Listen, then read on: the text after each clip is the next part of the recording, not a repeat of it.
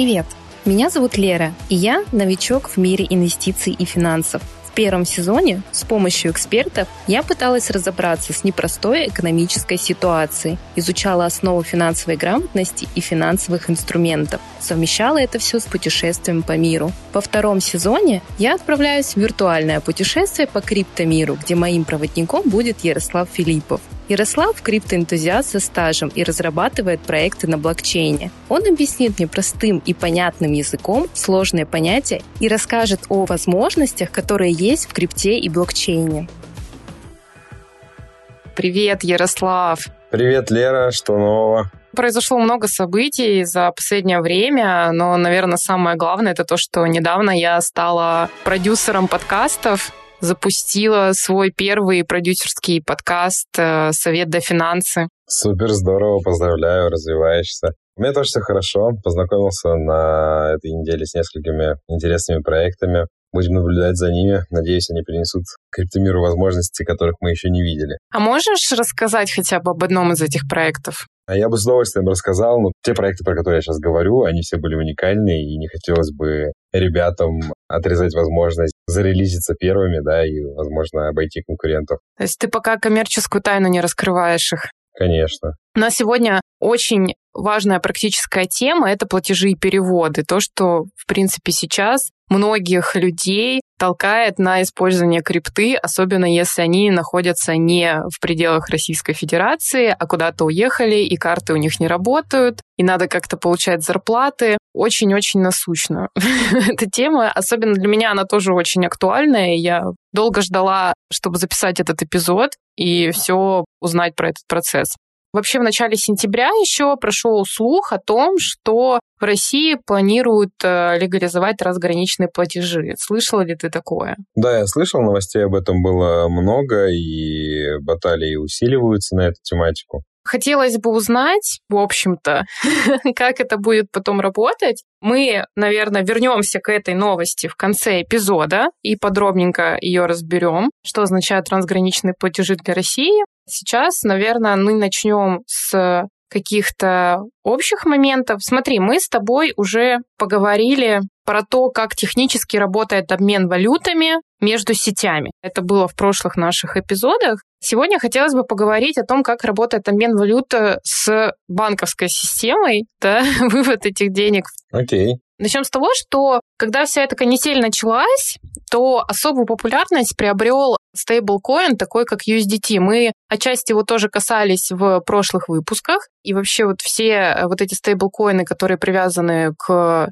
валюте к доллару, они как бы стали главной валютой, которую сейчас люди в основном используют для того, чтобы переводить деньги, чтобы платить в этих деньгах, совершать какие-то операции, может быть, кто-то копит. Мы как бы говорили еще о том, что стейблкоинов их много, да, они на разных сетях, и, в общем-то, хотелось понять для себя, как стейблкоины работают, то есть чем они обеспечиваются, насколько они вообще надежны как платежное средство, и насколько это рационально то, что его сейчас все используют, насколько это безопасно. Давай начнем, наверное, с того вообще, как э, обеспечиваются эти стейблкоины. Я думаю, что нужно еще немножко заглянуть назад и понять вообще, почему стейблкоины появились. Дело в том, что изначально они нужны были людям для того, чтобы каким-то образом фиксировать прибыль. Ну, то есть, смотри, я, допустим, торгую биткоином, я его купил его P2P, да, у другого пользователя, я ему отдал, например, рубли, купил себе биткоин, допустим, по 3000 долларов за биткоин,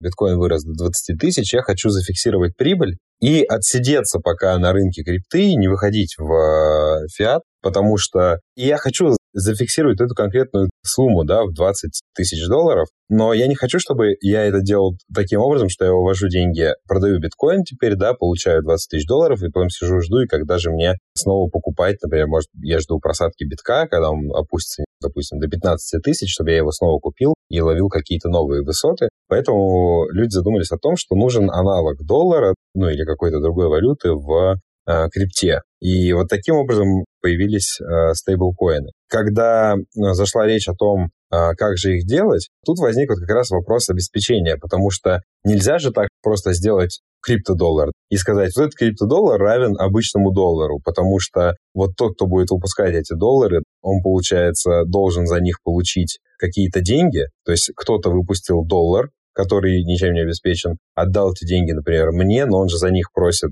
ну, эквивалент этих долларов только в чем-то. И что, мы ему бесплатно просто раздадим э, все деньги, которые крутятся в крипте, которые мы хотим зафиксировать? Нет, конечно же. Поэтому стейблкоин должен как-то обеспечиваться. И тут есть как бы два основных больших пункта. Это алгоритмические стейблкоины и обычные.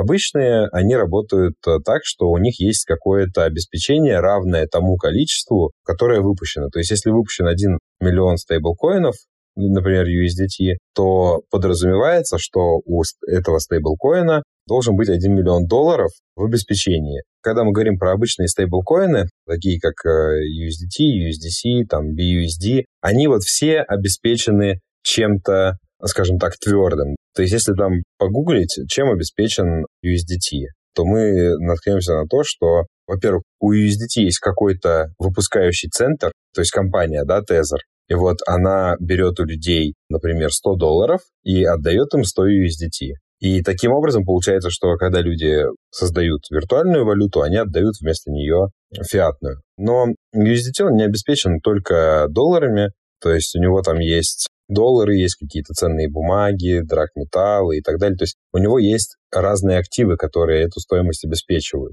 Твой вопрос же был про безопасность, да, как бы, как ими пользоваться. Вот отсюда как раз начинаются такие моменты, а можно ли доверять этому эмитенту? Тезер выпустил эти USDT, он их чем-то там э, обеспечивает, но не будет ли такого, что он эти деньги заберет, которые реальные, продаст все активы и будет э, с кучей денег сидеть, а у нас, получается, USDT станут э, бесполезными фантиками, которым никто теперь не доверяет. Получается, что наши деньги таким образом как бы украдут. То есть, грубо говоря, USDT — это расписка на то, что где-то лежат другие реальные доллары, ну или какие-то деньги, другие активы. Помнишь, была вот эта странная история с Terra Luna и с UST валютой, когда у них практически в 2 цента превратился 1 доллар за очень короткое время. Насколько я понимаю, что там как раз у них было алгоритмическое обеспечение этой валюты. Да, вот как раз э, там, например, USDT, BUSD и там USDC, они обычные, а вот э, UST от Луны, он алгоритмический. Вот как раз я хотел сказать, что алгоритмические стейблкоины по-своему интересны, и у них есть э, свои плюсы и минусы. Опять же, говоря еще про то, что кто чем обеспечен, можно всегда загуглить, да, чем обеспечены токены BUSD, чем обеспечены токены USDC. И вот это важная тема. То есть, когда вы думаете, пользоваться ли мне тем или иным стейблкоином, надо посмотреть, чем он обеспечен и насколько э, хорошая репутация этой компании. Вот сегодня, несмотря на то, что USDT самый популярный токен в мире, он э, вызывает к себе кучу вопросов. Когда им проводят аудит, э, вот недавно оштрафовали аудитора, что он провел аудит неправильно, правительство США его оштрафовало. Но несмотря на то, что к USDT много претензий, они самый популярный стейблкоин. Но вот у меня есть знакомые, которые ушли на стейблкоины, которые вот прям имеют обеспечение типа как у BUSD, да, у Binance. Каждому BUSD есть какой-то доллар. Большая проблема обычных стейблкоинов в том, что много денег нужно для их обеспечения. То есть их же обеспечивают один к одному. Алгоритмические стейблкоины могут обеспечиваться, например, там 0,5 к одному. Вот, об этом тоже можно почитать в разных статьях. Но суть какая? Алгоритмический стейблкоин получает свою ценность за счет других криптовалют. Например, алгоритмический стейбл коин привязали там вот к Terra Luna, к каким-то там еще валютам, к операциям, которые люди совершают. И вот пока они эти операции совершают, и там баланс хороший, стоимость будет нужная. Но эту стоимость, э, как мы видим, можно нарушить. Причем то, что у Луны такие проблемы есть, об этом был не один разговор, как бы об этом уже били тревогу. Можно почитать э, в интернете статьи, как-то они называются, типа «Спираль смерти UST», э, и что-то в этом роде, и там на технических всяких моментах объяснят, как такой провал произошел. Но это нелегкая тема для подкаста. USDT, он как бы обеспечен деньгами, но не является самым надежным, наверное, стейблкоином, но самым популярным. И поэтому его все-таки чаще всего используют на платежах, но это скорее вызвано не какими-то реальными предпосылками, да, того, что этот стейблкоин настолько хорош, а просто он попал в струю. Ну, еще плюс, знаешь, еще, я так понимаю, что сейчас на USDT из-за того, что его так популярно стали использовать, на него очень сильно давит законодательство США, я слышала. Пытаются эту лавочку всячески прикрыть, потому что это влияет также, да, там, на экономику, что люди такие, о, можно же вот так делать. Давайте все будем USDT. Ну и в том числе и санкциями такая же история как бы получается, что, допустим, если в зависимости от цели, в принципе, USDT как бы использовать для перевода, то есть если ты купил, например, USDT, быстренько кому-то тут же перевел, норм. Если ты, допустим, хочешь, вот как ты сказал, использовать схему, когда ты фиксируешь прибыль, да, с какой-то криптовалюты и выводишь, например, биток поднялся, но не хочешь пока выводить, то лучше использовать для этого другие стейблкоины, более надежные. А для тех, кто хочет разбираться, как использовать стейблкоины и другие коины для торговли и правильно подходить к выбору стратегии и актива, рекомендуем вам пройти курс от наших партнеров платформы Финам Знания, которые поддержали выход этого сезона. В нем есть целый выделенный блок с дополнительными практическими заданиями, где вы сможете освоить основы технического и фундаментального анализа криптоактивов. Вы получаете необходимые знания и поддержку от опытных экспертов и сможете быстро освоить торговлю на бирже. Для слушателей подкаста действует скидка 20% по промокоду подкаст большими буквами. Подробности вы найдете в описании к этому эпизоду. Короче, это все опять э, разговоры про безопасность. Во-первых, на USDT давят, потому что это большая компания. Регуляторы вообще всегда очень много времени проводят с большими компаниями. Если говорить о надежности стейблкоинов централизованных, то, наверное, самая большая тема, чтобы понять, надежны они или нет, это чтобы они были прозрачные и сдавали нормальную отчетность аудиторскую, чтобы действительно было понятно, что они обеспечивают все нормальными деньгами. Потому что если начать обеспечивать USDT очень сильно каким-нибудь биткоином, нужно, получается, иметь денег не один к одному, типа миллион э, USDT, миллион долларов, миллион USDT, например, полтора миллиона долларов, чтобы пока биток вниз катится, его можно было продать. Я думаю, что здесь вопрос доверия все-таки остается. То есть крипту же создали, чтобы исключить вопрос доверия. Обычные стейблкоины централизованные, они все равно заставляют иметь доверие. И я думаю, что это так всегда и останется. Пока уйти от вопроса доверия вообще сложная тема, и все-таки она до сих пор не решается криптомиром. Поэтому нужно просто понимать все риски. Ты, опять же, не храни деньги в одной корзине. То есть, если ты пользуешься стейблкоинами, а, например, ты ими пользуешься как средством накопления денег, да, не в долларах хранить, а, допустим, в криптодолларах. Соответственно, ты можешь пользоваться USDT, USDC, BUSD, например, и вот на них на троих раскидал свои активы.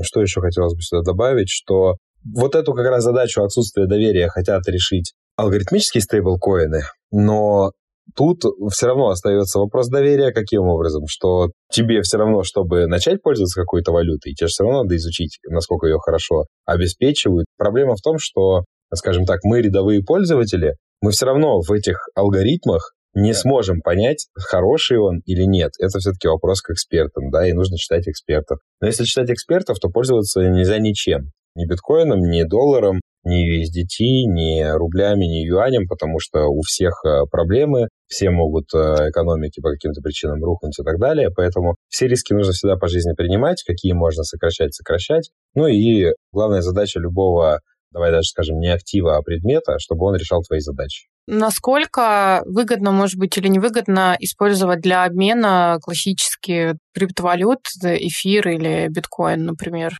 Тут начинается какой момент? Вот представь, что ты должна кому-то отправить э, тысячу долларов. Например, там курс э, эфира в этот момент 1300. Ты покупаешь себе эфира на 1000 долларов, отправляешь человеку. Хорошо, если в этот момент курс поднялся, и он получил больше. А если он получил меньше, то ему уже как бы неприятно. И получается вопрос только на стороне того, кто принимает. Если ему нормально, что курс скачет, то это хорошо. А если нет, то нет. Ну, например, вот, а, знаешь, какой-нибудь там э, фрилансер, работающий с криптовалютой, выполнил работу, ему нужно получить э, тысячу долларов. И он должен просто сказать, в какой валюте ему это надо прислать. Если его спросят, надо прислать тебе в биткоинах, он скажет, не-не, мне только там USDT, например. Он таким образом минимизирует свои риски. Может, он сразу эти деньги снимает и идет в магазин. Тебе без разницы, в чем переводить, в битках, в эфирах или в стейблкоинах, ну или в каких-то еще альткоинах, потому что ты по факту тратишь э, какое-то количество рублей, сразу получаешь деньги, отправляешь их другому человеку, и ты свою задачу как бы выполнила. А есть какая-то разница в комиссиях в этом случае? Конечно, есть. Ты, например, можешь где-то найти стейблкоины по, скажем так, себестоимости, да, ну, грубо говоря, они 64 рубля за доллар, ты заплатила 65, например, да, то есть чуть-чуть переплатила э, стоимость, получила этот стейблкоин и отправила его кому-то. А покупая, допустим, там биткоин, разница, допустим, не в 1%, да, от э, настоящей цены, а, допустим, там в 5. Ну, просто потому что продукт более волатильный, и, соответственно, обменник э, делает больше наценку, да, на волатильный продукт. Важна вот эта величина спреда, то есть от величины спреда зависят какие комиссии. Объясни, что такое спред. Ты смотришь на курс э, доллара в поисковике, написала курс доллара, тебе написали курс доллара 62. Ты заходишь э, купить доллар, там написано 64. Заходишь продать доллар, написано 60. Ты же не можешь купить по настоящей цене, да? Вот от 60 до 64 это спред, 62 это настоящая цена. Кстати, вот почему такая большая разница? Просто я ни разу не видела практически любая цена, вот если мы, например, там на BestChange, э, да, там заходим и смотрим, то минимум разница 10-15 рублей обычно для USDT по сравнению с тем курсом, который текущий. Ну, мне интересно вообще, как формируется для обменников цена. То есть они сами ее устанавливают или есть какие-то алгоритмы определенные, по которым они работают? Это вопрос бизнеса. Если я какой-нибудь Сбербанк, вот переведем на обычные деньги, да, разговор, там, уйдем скрипты, чтобы было попроще. Вот я Сбербанк, я продаю, покупаю доллары, да, у меня же есть э, затраты на проведение таких операций. Есть люди, которые этим занимаются, есть там а, программы компьютерные, которые стоят денег и так далее. У меня есть какие-то бизнес-расходы, налоги и так далее. Я понимаю, что, например, мне наценка в 1% на продажу доллара, она позволяет зарабатывать и покрывать расходы. Какой-нибудь бизнес поменьше, у него и денег меньше. То есть Сбербанк может крутить миллионы да, или миллиарды, зарабатывая по одному проценту и жить в шоколаде. А Вася, у которого 10 тысяч э, долларов, он не может крутить миллиарды. Он как бы вот эти 10 тысяч долларов вначале крутит в рубли, потом рубли в доллары и так далее. Ему нужно оттуда вытаскивать максимум комиссии, поэтому он продает дороже. Но зато Вася стоит в аэропорту, и ты такая уже вылетать, поняла, что у тебя не хватает денег, и Вася тебе продает с наценкой в 15%, и тебе деваться некуда. Вопрос просто бизнеса. Про второй пункт как раз комиссии, который я хотел сказать, это комиссии обменников, да, они у всех могут быть разные. Это никем не контролируется, монополии на это нет. Почему так популярны P2P, покупка-продажи валюты? Потому что в P2P всегда цены интереснее, чем у компаний. Ну, ты имеешь в виду, это разница, если на бирже покупать или, например, какой-то компания типа а-ля MoonPay, которая продает через свой процессинг напрямую? Если ты покупаешь у централизованной биржи, например, деньги напрямую, то там, например, комиссия, допустим, 4%. А если ты идешь в обменник P2P, э, там, допустим, 2%. Ну, просто потому, что вот у них там в плане бизнеса и операционки они могут это делать э, дешевле и выгоднее. Может, у них какие-нибудь там кривые схемы того, как они эти деньги получают, э, и поэтому они могут продавать их так. Бывают же даже такие моменты, когда ты заходишь покупать э, валюту, доллар стоит 60 рублей, ты заходишь покупать USDT, а USDT стоит, например, 55. И ты такая, типа, как так, я покупаю криптодоллары дешевле, чем обычные доллары. А просто у этого человека, у него откуда-то огромное количество бабла, может быть, ему нужно срочно это все распродать, может быть, какие-то еще причины, да, и вот он поэтому их сливает с такой скоростью. А нет каких-то рисков, что этот э, обменник занимается отмыванием каких-нибудь налогов и запачкает твой кошелек, о чем мы с тобой говорили в прошлый раз? Все, наверное, может быть. Если ты идешь, допустим, в P2P какой-нибудь на Binance, как работает P2P на Binance? Ты входишь в сделку, нашла как бы всех, кто продает э, крипту или покупает ее, хочешь обменять свои деньги на другие, и ты нажимаешь, какую сумму тебе надо, все, у тебя открылась сделка с каким-то из продавцов. И там стоит такая система, что, например, если ты должна ему перевести рубли, а он тебе должен перевести в обмен USDT, то ты переводишь деньги, нажимаешь «Я отправил», он переводит тебе USDT, нажимает «Отправил». В этот момент вы оба не друг другу деньги отправили. Вы эти деньги отправили в Binance, например, если вы это делали на площадке Binance. Binance, когда увидел, что вы оба выполнили свои условия, он не проверяет реально, выполнили ли вы их, он проверяет то, что вы оба нажали «да». Если вы оба нажали «да», деньги переходят. Если же он, например, не перевел, но нажал «да», и ты не получила деньги, то ты можешь обратиться в Binance и они этот вопрос э, с ним быстро решат. И получается, у него эти деньги-то, USDT, они же у него лежали на Binance, а когда они приходят в Binance вообще, ну, любые активы, да, криптовалютные, они же там проходят проверку email и так далее, и то есть они там уже чистые. Поэтому он тебе не может там перевести грязные. Но если ты покупаешь вот в каком-то непонятном обменнике, то, соответственно, тебе могут перевести и такие деньги. Ну, ты, знаешь, там шла по улице, чувака на табличке написано «продаю USDT». А у него оказались грязные деньги, и ты запачкался. В Азии популярны парни с барсетками, которые приезжают и как бы готовы тебе купить и продать все, что угодно. Но мне кажется, что там у них очень грязные деньги, честно говоря. Слушай, Binance это хорошо, да, но мы сейчас знаем, что как бы у нас Binance под вопросом, насколько его запретили уже все, там больше нельзя регистрироваться. Ну, я просто его как пример привел, да. Ну, есть другие биржи, через которые можно... Ну, в принципе, там P2P-обмен такой есть и на других биржах. Просто единственное, что у Binance было больше возможностей по выводу. Я вот недавно смотрела биржу, которая называется Хуйоби. Прекрасное название просто для российского рынка, мне кажется. И там как бы тоже есть такой P2P-обмен, но там очень небогатый выбор, что и как можно обменять. Но я думаю, что это вопрос времени, потому что сейчас российские пользователи будут перемещаться на азиатские биржи, которые пока еще нам доступны. Есть еще же всякие разные схемы сейчас. Приходится выкручиваться, открывать какие-нибудь виртуальные турецкие карты, чтобы выводить, переводить, обменивать P2P обменом. Я не очень, на самом деле, поощряю эту схему, потому что мы общались с экспертом с прошлого сезона, говорили про валютное законодательство, и там было такое, что, например, если вы открываете счет в той же Турции, можно потом попасть на налоги, если гонять много денег, да даже если немного гонять денег, тоже можно попасть. Все, что такое масштабное, нужно делать с э, юристами, бухгалтерами, чтобы подсказали. Времена, когда там крипта была прям полной вакханалией, и они сходят на нет, сейчас нужно делать все правильно. Но это получается, что путь перевода моих денег очень сильно усложняется и удлиняется. Приведу тебе пример. Поехала я, к примеру, в Азию, и мне нужно заплатить за жилье. Наличные деньги там я тратить не хочу. Рубли нигде не снимешь, ни в каком банкомате. То есть получается, что у меня практически единственный способ — это USDT. Получается, я должна где-нибудь в Азии либо искать обменник, либо искать банкомат. Ну, кстати, вот, например, в Таиланде они есть. В общем, мы можем сделать выводы, что в целом переводить-то вполне возможно, но опять же нужно технически разобраться, да, установить себе кошелек, выбрать этот кошелек правильно закинуть туда рубли, что тоже становится сложнее, мне кажется, с каждой минутой. Ну, я думаю, это становится сложно вот именно, да, для начинающих, потому что, ну, знаешь, вот у меня прям куча знакомых постоянно там в чатах каких-то даже в общих пишут. Сегодня нужно обменять то-то на то-то. Есть у кого, да, и все друг друга уже меняют, потому что одним нужны фиатные валюты, другим нужны криптовалюты, и это все туда-сюда гоняется. Слушай, а как ты относишься к получению зарплаты в криптовалюте? Где, в каких странах это можно, ну, окей, круто, да, то есть э, выполнил работу, получил крипту и пользуешься ей как хочешь. Например, в России запрещена оплата криптовалюты каких-либо услуг. Сотрудник на тебя работает, грубо говоря, услугу тебе оказывает, поэтому ему заплатить так нельзя. Ну, я бы не рисковал такими вещами заниматься. Небезопасно. Поймают тебя потом за этот закон, накажут. Раньше было как? Просто говорили, что это запрещено, а сейчас идет уже такая риторика, что, может быть, наказывать вообще за это.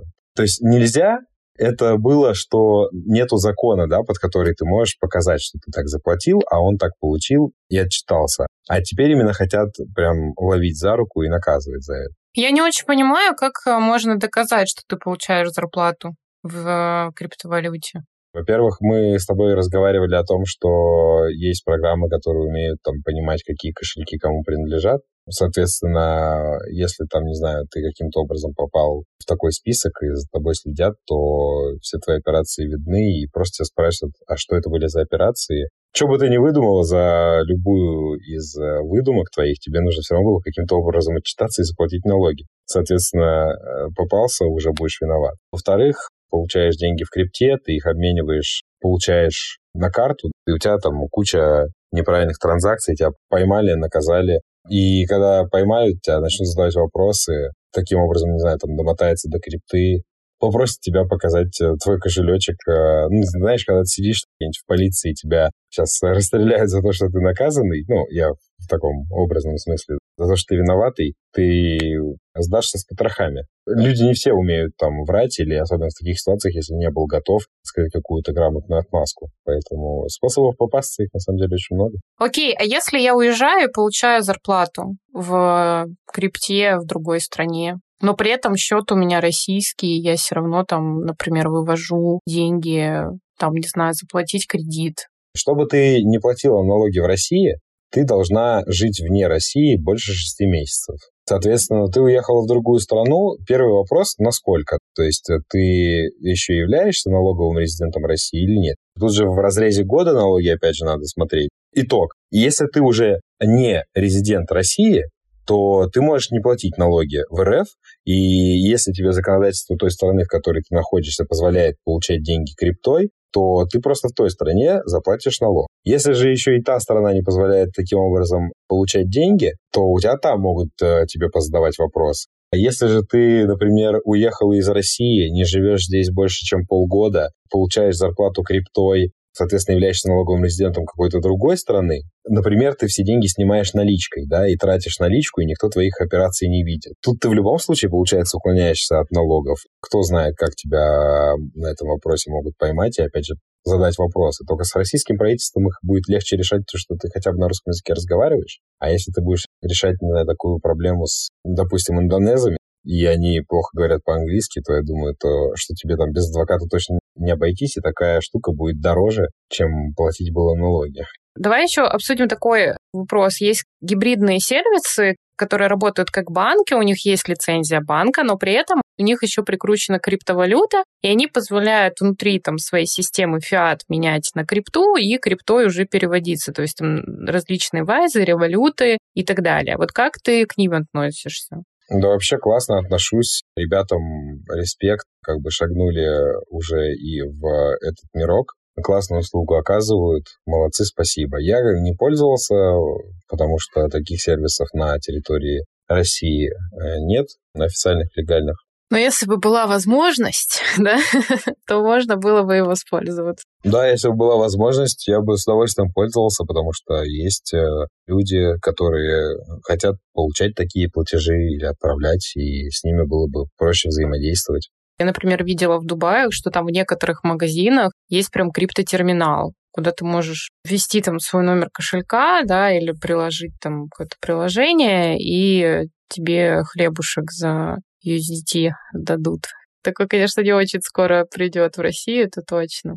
Как это работает э, в обычном эквайринге, я понимаю процедуру. А вот как понимает э, компания, что именно я заплатила? VPN я, например, купить решила и заплатила им, и они мне должны там отгрузить мою подписку. Давай ответим широко, чтобы менее подготовленная публика тоже поняла. Давай начнем от терминала. Терминал может быть, который принимает к оплате криптокарты. Как работают криптокарты? У Binance есть криптокарта, да, Binance Pay. Вот, допустим, у тебя лежат деньги на счету на Binance, у тебя есть такая карточка, ты эту карту прикладываешь, тебя, допустим, должны списать дирхамы. Binance конвертирует твою крипту, неважно, это USDT, битки или что там у тебя, в дирхамы и, а, собственно, делает эту оплату по факту твои деньги просто конвертируются всегда. Это как, знаешь, когда ты ехал из России в другую страну, у тебя на карте были рубли, ты расплачивался в терминале, компания получала доллары, да, ну, и тут списывались рубли,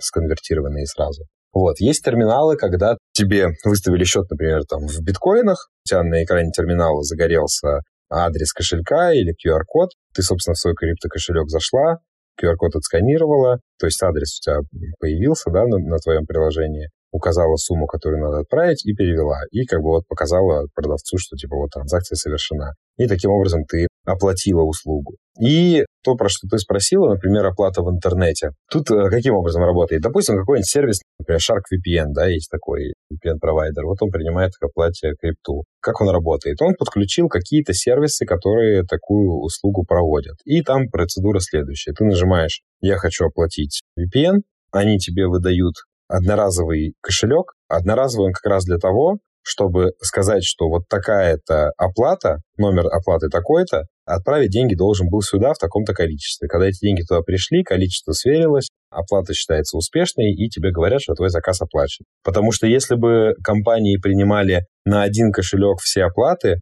то, ну, там начинаются очень сложные моменты с тем, как понять, а кто конкретно оплатил. Вот типа, представь, там, семь человек одновременно решили оплачивать на 100 долларов что-то, шестеро отправили, седьмой не отправил. Как понять, кто из них э, прислал эти деньги? Ну, сложный вопрос. Они еще должны тогда загрузить там хэш-транзакции свои, но они загрузят хэш-транзакции. Я же могу посмотреть, кто еще на этот кошелек в этот момент деньги переводил и показать, что этот хэш-транзакция это вообще мой, это я отправлял эти деньги, например. Поэтому используются одноразовые кошельки. Давай тогда перейдем к рубрике и продолжим обсуждение новости про то, что могут разрешить международные расчеты в криптовалютах в РФ. Что это значит для нас? Ну, как бы я тебе прочитаю цитату. Ранее стало известно, что Минфин РФ хочет разрешить международные расчеты в криптовалютах для любых отраслей без ограничений. Инициатива потребует согласования ЦБ. В качестве сервисных центров для проведения сделок могут выступить Мосбиржа и СПБ биржа. Напомним, что э, РФ срок до 19 декабря поручила подготовить, в общем, там согласованные предложения по развитию криптовалют цифрового рубля. Насколько я поняла эту новость, они хотят разрешить именно бизнес-переводы. Ну, то есть возможность покупать э, зерно, нефть, газ за криптовалюту. Ну, я не знаю, зерно, нефть, газ они разрешат ли покупать за криптовалюту, потому что в криптовалюте недостаточно денег, чтобы такие операции проводить. Вот и я об этом подумала. Просто я представила себе, что будет, если вдруг Россия, ну, USDT или там, не знаю, решат они, что давайте будем продавать э, газ теперь не за рубли, а будем продавать их за битки. И биток такой, воу-воу-воу, Сейчас и так, по-моему, очень высокая эмиссия. Да, биток сразу подлетит. Очень подлетит.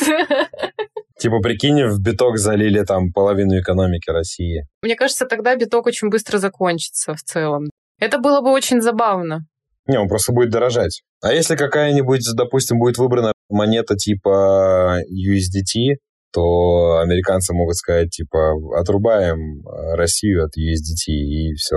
А как бы наши транзакции заблокируются. Поэтому и не принимаются такие решения, что типа, да, давайте разрешим оплату в а, USDT. Пользователи такие говорят, да ладно, что там Россия, разрешите нам такие платежи. Ну, допустим, Россия реально разрешит, и еще больше русских как бы ломанется в крипту, ну, потому что станет доступнее. Значит, больше денег то появится, значит, э, такие санкции, как сейчас на Binance, например, Binance наложил на пользователей, да, российских, такие санкции наложатся на еще большее количество людей, только уже даже не на централизованных биржах, по вообще разным сервисам. Ну, то есть э, откуда тоже взять столько USDT? Россия же не будет их, э, не знаю, скупать там просто у людей, да, скорее всего, это также будет, что российские пользователи будут давать USDT обеспечение, под это обеспечение получать сами, собственно, USDT, компания Tether может э, такие деньги просто блокировать и все. Понятное дело, что Россия пытается таким образом защитить пользователей, понятное дело, и себя, Потому что, ну, опять же, себя они как минимум защищают тем, что это еще одна санкция, которая еще по кому-то ударит, и люди будут еще недовольны. Типа, чем меньше санкций, чем меньше недовольств, тем лучше. Поэтому Россия не одобряет таких вещей. И вот э, когда они говорят, что трансграничные переводы они легализуют, прям большой сложный вопрос. Я вот даже не знаю, как они будут это делать, особенно в текущих условиях. Но единственное, что выглядит логичным, это что они скажут, ну вот у нас там теперь наш э, крипторубль, пользуйтесь им, да, для трансграничных переводов. Или там мы готовы принимать деньги типа крипто-юань, например, да, или что-то в этом роде. Тоже там какой-то будет очень такой ограниченный список, возможно, будет все равно с ограничением по размеру, хотя и говорят, что без ограничений, все равно какие-то ограничения будут. Ну, потому что миллиардные сделки тебе там никто не разрешит делать. Может, разрешат фрилансерам таким образом зарплату получать. Из этой новости понятно, что они об этом думают. А как они это сделают, мы возвращаемся опять к теме, что им все-таки нужны CBDC, Central Bank Digital Currencies. А прям что они разрешат битки, эфиры и все такое, это прям ну, очень под вопросом, прям очень. Да, большой спорный вопрос, э, для чего и как э, будут использоваться трансграничные платежи. То есть, да, одно дело фрилансерам деньги получать, другое дело сделки миллиардные по газу гонять. С одной стороны, я понимаю интерес, наверное, государства к этому. К примеру, даже если как бы мы зависим сейчас от свифтов и от э, технологий, то здесь, как бы, я так понимаю, они просто хотят, э, грубо говоря, опустить поток денег э, по другому ручью, чтобы он тек без давления других стран. Да, но они, опять же, понимают, какие риски могут быть, потому что все риски уже как бы были продемонстрированы, да, и поэтому пытаются их уже купировать в самом начале. Поживем, увидим. Вообще, на самом деле, наверное, идея была бы неплоха. Но зная, как обычно ее реализовывают, я бы засомневалась насчет этой инициативы. Ну, может быть, они реализовывают и не для всех, а только для каких-то конкретных вещей, понимаешь? То есть они об этом говорят. Новости пишет кто? Новости пишут э, блогеры, новостные издания и так далее. Может быть, не вникая до конца в контекст. Может быть, там сидит Россия такая, нам нужно бы помидоры оплачивать в Турцию как-то поудобнее. Конкретно для этой цели это делают. А там новостное издание пишет, Россия решила разрешить э, криптоплатежи может быть, даже тебя не пытаются ввести в заблуждение, может быть, просто они либо не знают э, контекст, либо хотят сказать о том, что в целом направление в эту сторону идет. Возможно, когда-нибудь, лет через 10, твои дети начнут пользоваться USDT и Омега. Во-первых, не только же Россия делает э, свой CBDC. В очень многих странах сейчас э, ведутся разработки где-то, я так понимаю, уже даже эта штука работает отчасти. Да слушай, на самом деле разработка — это самый простой этап этого всего, ну, если мы говорим о IT-разработке. Более сложные вопросы здесь это все-таки как угодить желаниям всех сторон. Потому что ну, сделать свой блокчейн, сделать э, свою монету — это достаточно простая задача. Более того, есть Ledger Foundation, Hyperledger Foundation, в котором ну, единый стандарт, скажем так, разработки блокчейнов, да, разрабатывается уже давно и есть. Поэтому у государства нет проблем с разработкой блокчейна и крипты, есть вопросы только с регулированием, интересом сторон. Ну, допустим, сделали крипторубль, есть криптоюань. Опять же, они работают, допустим, там, на одинаковых блокчейнах, но не совмещенных друг с другом. Допустим, они решили сделать мост между этими блокчейнами, чтобы делать такие платежи. А насколько им это интересно? Может быть, Китай хочет, э, допустим, чтобы Россия не коннектилась с их блокчейном, а просто пользовалась их блокчейном. И начинается вот это перетягивание одеяла и интерес. В общем, это вопрос большого будущего. Да, грубо говоря, сегодняшняя система финансовая вообще, не берем криптовую, она, в принципе, многих не устраивает. Но что ты сделаешь, исходя из того, что это уже годами созданная структура, и работающая, да, и как бы возникать сегодня бесполезно, ты либо пользуешься, либо нет. Здесь надо разработать новую, и поэтому все как бы больше за это спорят. Поэтому решение выстраивается долго. То есть никто не соглашается на что-то новое, что будет неинтересным. Типа неинтересное у нас и так есть. Окей. Слушай, ну классно, что мы обсудили эту важную тему сегодня и разобрали с тобой, в каких стейблкоинах лучше переводить деньги, а в каких хранить и как все работает. Давай прощаться. Да, было приятно с тобой об этом всем интересно поговорить. Спасибо большое. Мне, как всегда, было приятно про это все интересное послушать. В следующем эпизоде мы поговорим о фауне криптомира. Кто такие креветки и киты? Акулы, быки и медведи? Почему нам важно следить за китами и акулами? Не забудьте подписаться на подкаст на площадках, поставить лайк или 5 звезд и также оставить свои комментарии. В нашем телеграм-канале вы можете найти дополнительные полезные посты к этому выпуску. Ссылку вы найдете в описании. Услышимся. Пока-пока.